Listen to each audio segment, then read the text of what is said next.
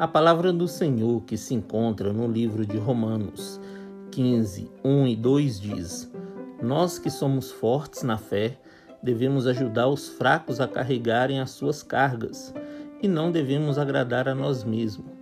Pelo contrário, cada um de nós deve agradar o seu irmão para o bem dele, a fim de que ele cresça na fé. Olá, irmãos, a paz do Senhor esteja contigo. A palavra de hoje, o apóstolo Paulo nos exorta a ajudarmos o nosso irmão a carregar o seu fardo.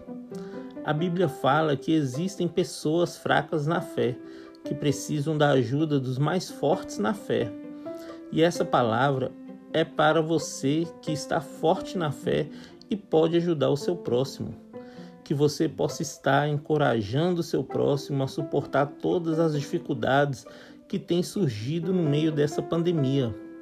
Em 1 Tessalonicenses 5, 9 a 11 diz: Deus não nos escolheu para sofrermos o castigo da sua ira mas para nos dar a salvação por meio do nosso Senhor Jesus Cristo, que morreu por nós para podermos viver com Ele, tanto se estivermos vivos como se estivermos mortos quando Ele vier.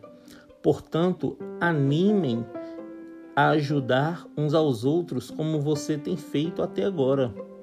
Que Deus, que nos dá essa esperança, encha vocês de alegria e de paz por meio da fé que você tem nele, a fim de que a esperança de vocês aumentem pelo poder do Espírito Santo. Amém?